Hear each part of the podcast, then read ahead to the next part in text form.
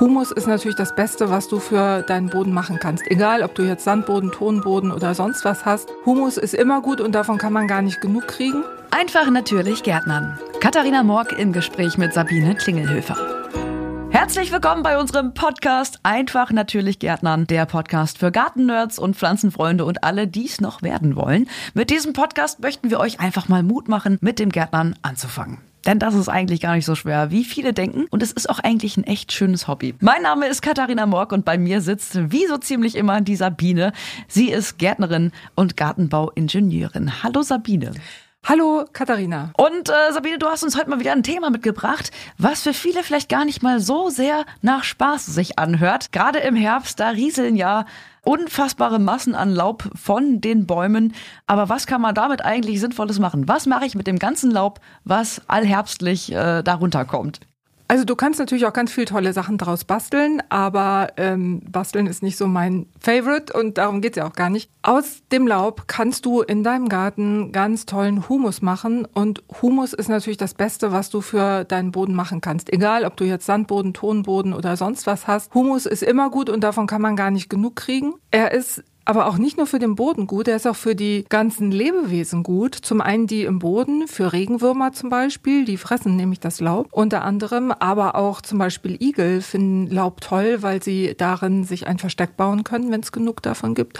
Und, was viele vielleicht gar nicht wissen, auch äh, so Nützlinge wie der Marienkäfer, die überwintern in dem Laub. Ach, guck an. Und dann ist natürlich blöd, wenn das Laub sonst äh, aus dem Garten raus verschwindet, weil dann wird denen kalt. Dann würde ich sagen, packen wir doch mal an. Und ja, was mache ich da mit diesen Bergen an Laub? Wie gehe ich damit um? Genau, also es gibt mehrere Möglichkeiten. Ich finde ja immer die einfachsten die besten und ähm, das bedeutet, dass ich das Laub einfach überall da ausbreite, wo ich Erde sehe im Garten. Das heißt also im Staudenbeet, um die Rosen rum, im Gemüsegarten, wenn ich habe, äh, da ist der Boden ja jetzt ziemlich nackig wahrscheinlich, weil alles weggeerntet ist, da breite ich das Laub aus unter der Hecke, unter Bäumen und so weiter, also überall.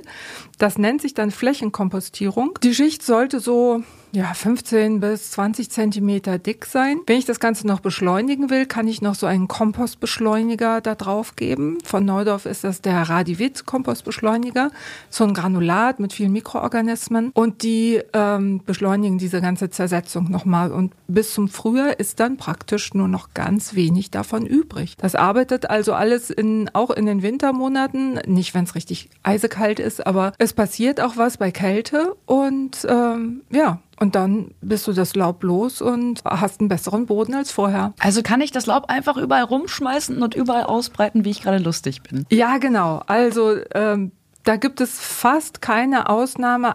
Außer du hast vielleicht in den Beeten, äh, so wie ich zum Beispiel, jetzt zum Herbst hin noch eine Gründüngung ausgesät oder irgendwelche anderen Pflanzen, vielleicht hast du einen späten Feldsalat noch ausgesät oder anderes. Da ein bisschen vorsichtig sein, weil diese Keimlinge und frischen kleinen Pflänzchen, die vertragen das nicht, wenn sie abgedeckt werden mit dem Laub. Also da ein bisschen Abstand halten, aber sonst wirklich überall. Zum Thema Gründüngung gerne mal unsere Podcast-Folge von Einfach natürlich Gärtnern zu dem Thema zur Gründüngung gerne nochmal nachhören. Das ist auch auf jeden Fall ein sehr interessantes Thema. Gerade für Gartenneulinge wie mich. Was hat denn äh, das ganze Laub, was darunter rieselt im Herbst, noch für Vorteile? Ja, wenn ich den Boden so schön abdecke, wie mit so einer wirklich mit so einer Decke. Dann schützt das den Boden auch vor solchen Starkregen, also so einem Schlagregen. Der Boden ist dann einfach besser geschützt und verkrustet dann auch nicht so. Vielleicht hat das der eine oder die andere schon mal erlebt, dass der Boden nach so einem festen, heftigen Regen, wenn er dann trocken wird, so eine richtige Kruste kriegt. Das verschlemmt dann alles und das macht es den Pflanzen natürlich noch schwerer, da durchzuwachsen und auch für die äh, Mikroorganismen im Boden ist das doof, weil die weniger Sauerstoff bekommen durch diese feste Kruste. Also davor davor schützt das Laub. Es schützt auch vor Verdunstung. Also so, ähm, es gibt ja diese tollen Wintertage, wo es kalt ist, aber sonnig und dann verdunstet aus dem Boden auch durchaus viel Wasser und diese schützende Schicht behält das Wasser im Boden, so dass ich ähm, davon im nächsten Frühjahr dann gut profitieren kann. Und ja, die Überwinterung kann man auf jeden Fall nochmal sagen, für die Mikroorganismen und auch für die Insekten ist Laub wirklich richtig klasse zum Überwintern. Also da hat sich die Natur mal wieder was dabei gedacht. Ja, genau. Es ist wie immer alles im Kreislauf, alles hängt mit allem zusammen. Ich finde das total faszinierend. Es gibt bestimmt noch viel mehr Dinge, die mit dem Laub zusammenhängen, aber das würde auch diesen Podcast jetzt sprengen. Wir bleiben mal beim ganz praktischen Gärtnern. Genau. Was ist denn, wenn ich nicht so viel Laub habe und das eigentlich einfach nur loswerden möchte? Ja, dann kannst du es auch ähm, in einem Thermokomposter zersetzen lassen. Thermokomposter, das sind ja solche großen Gefäße sozusagen, die du aufstellen kannst in deinem Garten, um die Kompostierung auf kleinem Raum viel schneller vonstatten gehen zu lassen als in so einer offenen Miete. Äh, von Neudorf gibt es einen, der äh, heißt Neudorf Duotherm. Da passt eine Menge rein und vor allen Dingen ist der doppelwandig isoliert mit einer Luftschicht dazwischen. Auch der Deckel ist isoliert, sodass die Wärme da auch nicht entweichen kann oder nicht so viel Wärme jedenfalls. Und dann geht die Zersetzung eben sehr, sehr schnell. Das heißt, da kann ich zum einen das Laub reintun, aber wenn ich nur Laub reintue, dann ist das auch schwierig, weil das Laub an sich ist ja meistens sehr trocken. Das heißt, es wäre dann ganz gut, wenn ich so eine Art von Kompostierung mache, dass ich dann noch was Feuchtes dazugebe. Also entweder jeden Kaffeesatz oder so. Kaffeesatz, Küchenabfälle, mhm. genau sowas. Oder auch, wenn ich Rasen habe und den Rasenschnitt auffange, dass ich dann diesen Rasenschnitt da auch in der Mischung mit dem Laub reingebe, so dass ich da eine gute feuchte plus trockene Mischung von organischen Materialien habe. Auch hier kommt wieder dieser Radivit-Kompostbeschleuniger ins Spiel. Der beschleunigt auch hier nochmal die Zersetzung. Und dann sollte man das Ganze ähm, so nach vier bis sechs Wochen etwa nochmal mit einer Grabegabel etwas umrühren, damit da ein bisschen Sauerstoff rankommt. Außerdem sehe ich auf die Weise gleich, ob da vielleicht irgendwelche trockenen Nester zu sehen sind die sich gar nicht zersetzen. Und dann, wenn das der Fall ist, kann ich noch ein bisschen mit der Gießkanne einfach ein bisschen Wasser reingießen. Welche Möglichkeiten gibt es denn sonst noch, ähm, mit Laub umzugehen? Ja, ich kann es auch ganz gut äh, für Kübelpflanzen zum Beispiel benutzen, die ich nicht ins Winterquartier räume, sondern vielleicht auf dem Balkon oder auf der Terrasse überwintern lasse. Solche, auch solche immergrünen wie Buchsbaum und so, die freuen sich schon darüber, wenn sie vor Frost geschützt sind. Und dann kann ich da einfach ja, mit, mit Jute, mit dem Jutesack vielleicht arbeiten, den Topf da reinsetzen, mit Laub ausstopfen und auf die Weise den Ballen bisschen isolieren. Ähm, oder auch bei frostempfindlichen Pflanzen, es gibt ja so manche Stauden, die ein bisschen frostempfindlich sind, da kann ich zum Beispiel aus Hasendraht so ein, so ein Gitter, so ein quasi so ein Zylinder nennt sich das, glaube ich, drumherum bauen und den auch mit Laub ausstopfen. Und ähm, auf die Weise kann ich da mir einen ganz preiswerten eigenen Frostschutz bauen für meine Pflanzen. Wie so ein Kaninchenzaun äh, quasi für die Pflanze. ja, genau. So das ungefähr. dann mit dem Laub ausgefüllt ist. Genau. Gibt es denn noch Laubarten, die nicht geeignet sind? Ja, es gibt ein paar Laubarten, die lassen sich ganz schlecht oder besser gar nicht kompostieren. Dazu gehört Walnuss, Kastanie, Eiche, ähm, der Gingo, falls jemand den im Garten stehen hat, und auch Platanenlaub. Das zersetzt sich einfach ganz schlecht, vor allen Dingen, weil es sehr viel Gerbstoffe enthält. Das sind äh, sogenannte Tannine, also ätherische Öle, und das zersetzt sich einfach sehr schlecht zum einen und zum anderen hemmt es auch gleichzeitig die, das Wachstum anderer Pflanzen. Also dieses Laub sollte man auch am besten gar nicht oder nur in ganz kleinen Mengen für so eine Flächenkompostierung nehmen, weil ich sonst äh, Gefahr lauf, laufe, dass meine anderen Pflanzen damit äh, nicht so gut klarkommen. Diese Tannine und ätherischen Öle, die sind ja an anderer Stelle vielleicht ganz nützlich, wenn man halt gerade übermäßiges Pflanzenwachstum oder auch äh, einen Pilzbefall oder so nicht haben möchte. Also es wächst, das, das ist halt so ein bisschen eindämmend, was so die, die Mikrobiologie angeht. Kann das sein? Lege ich da richtig oder erzähle ich gerade Quatsch?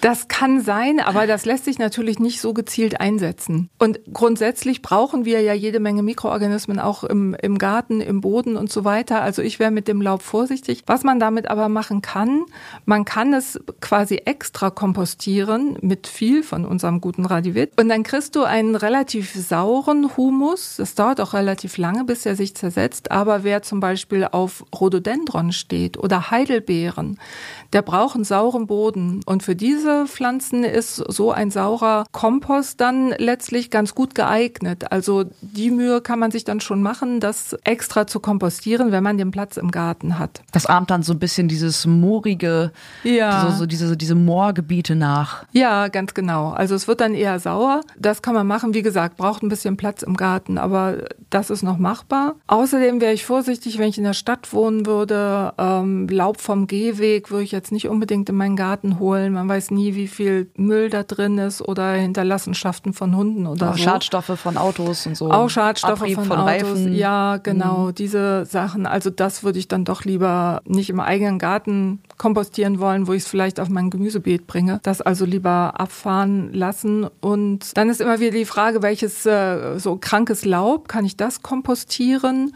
Und da kann man nur sagen, das meiste geht.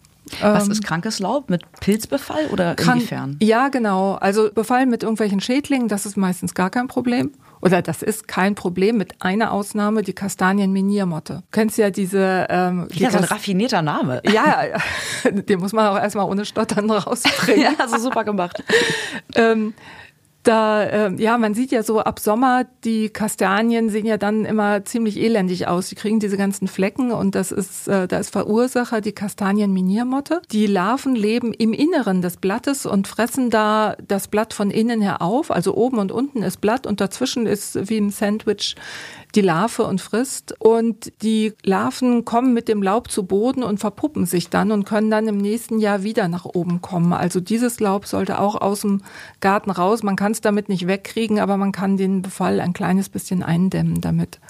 Und äh, last but not least, das Laub von Apfelbäumen, die mit dem Apfelschorf befallen sind. Das sollte man am besten auch nicht selbst kompostieren in der Kompostieranlage. Die haben so hohe Temperaturen, da gehen sowohl Kastanienminiermotte als auch der Apfelschorf kaputt.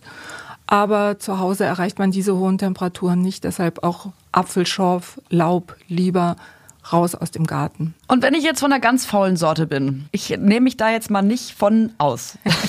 Kann ich das Laub denn einfach auf dem Rasen liegen lassen oder ist das eher nicht so gut für den Rasen? Das ist eher nicht so gut für den Rasen. Äh, ja, verdammt, genau. Das ist nicht so gut, weil unter den Blättern, die liegen bleiben, da kann der Rasen faulen und im blödsten Fall hast du wirklich an den Stellen im nächsten Frühjahr einfach keinen Rasen mehr. Das sieht einfach doof aus. Fauler Rasen für faule Menschen. Ja, genau, hast du dann davon, kann man dann sagen. Also vom Rasen lieber wegrechen. Ich sage auch bewusst rächen, bitte keine, auf gar keinen Fall bitte Laubsauggeräte verwenden. Da sauge ich dann auch sämtliche Marienkäfer zum Beispiel aus, die sich schon gemütlich gemacht haben im Laub. Und dann verschwinden die letzten Insekten noch aus meinem Garten. Also Laubblasgeräte, wer es unbedingt meint, es zu brauchen, okay. Damit kann ich es ja unter die Büsche pusten, das Laub. Das kann ich noch ertragen, aber Laubsauggeräte, damit habe ich echt ein Problem. Lieber weglassen. Aber auch die Lärmbelästigung von Laubblasgeräten, die ist ja allseits äh, nicht so beliebt Ja, bei genau. Nachbarn und Anwohnenden. Genau. Und dann lieber ein kleines Workout mit dem Rechen machen und Genau. danach äh, schön aufs Sofa legen und sich belohnen mit einem schönen Tee. Und auch ja. diese Laubbläser, die verbrauchen ja auch Benzin und äh, pusten das alles in die Umwelt. Also so naturverträglich ist es dann halt auch nicht mit dem Laubbläser da rumzulaufen. Genau, genau. Einfach besser lassen Ja. und sich ein bisschen bewegen. Wenn ich jetzt einen Gartenteich habe, ist das dann okay, wenn das Laub da reinrieselt? Es ist ja schließlich alles Natur. Also alles Natur, ne? Ja, nee, ist nicht okay. Nein? Hast du ja schon fast gedacht, ne? Ähm, Hätte ja sein können. Ja, ist nicht okay, weil natürlich ist alles Natur. Was passiert? Das Laub fällt in den Teich, äh, sinkt zu Boden, zersetzt sich da, führt zur Verschlammung des Teiches. Zum einen, dann kann man sagen, okay, ein bisschen Schlamm.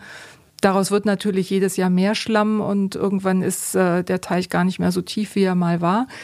Das Allerblödste daran ist aber, dadurch entstehen Nährstoffe im Teich und durch diese Nährstoffe wird das Algenwachstum getriggert. Das heißt, es wachsen dann umso mehr Algen im Teich und das will man ja meistens nicht haben. Also ein Teich voller Algen ist nicht so schön. Deswegen also das äh, Laub am besten äh, verhindern, dass es gar nicht erst in den Teich kommt. Da gibt es solche Netze, die man drüber spannen kann, sodass das Laub einfach in den Netzen bleibt und dann wenn da das letzte Blatt gefallen ist, dann nimmst du einfach das Netz mit den Blättern weg. Also Ähm, einfach von Spätsommer bis Anfang Winter dann das Netz drüber lassen Genau, und dann ist das gut abgedeckt. genau. Und dann kannst du es auf die Beete schmeißen, wie gehabt. Dann haben wir auch schon wieder sehr, sehr viel gelernt in diesem Podcast. Ähm, also Laub vielleicht nicht einfach so zum Grünschnitt geben, sondern da kann man noch ganz, ganz, ganz, ganz viel mitmachen. Gewusst wie, habt ihr gerade in unserem Podcast gehört. Wir kommen jetzt zu unserer kleinen Kategorie und zwar unsere drei ultimativen Tipps, was man mit Laub so anfangen kann. Sabine. Ja, sehr gerne. Also Flächenkompostierung, der Geheimtipp, unbedingt machen.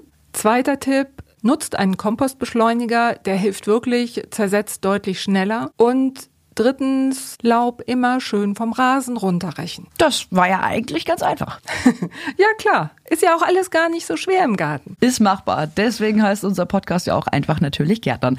Sabine, wo kann man sich denn an dich wenden, wenn man jetzt noch Fragen hat? Genau, ja, gerne in die Shownotes gucken. Da habe ich meine E-Mail-Adresse hinterlegt. Aber ihr könnt auch einfach auf neudorf.de gehen. Da haben wir ganz viele Möglichkeiten. E-Mail. Wir haben auch die Beratungstelefonnummer. Meine Kolleginnen am Beratungstelefon beraten euch gerne. Oder ihr schickt uns über Facebook oder Instagram Nachrichten. Die beantworten wir natürlich auch sehr gerne. Dann sind wir auch schon wieder am Ende dieser kleinen Sendung angekommen. Sabine, es war mir wieder ein inneres Blumenpflücken mit dir. Es hat sehr viel Spaß gemacht. Mein Name ist Katharina Morg und bei mir sitzt Sabine Klingelhöfer. Sie ist Gärtnerin und Gartenbauingenieurin. Das war unser Podcast Einfach natürlich Gärtnern und wir hören uns bei der nächsten Folge gerne wieder. Tschüss. Das war der Podcast Einfach natürlich Gärtnern mit Katharina Morg und Sabine Klingelhöfer. Mehr zum Thema gibt's auf neudorf.de.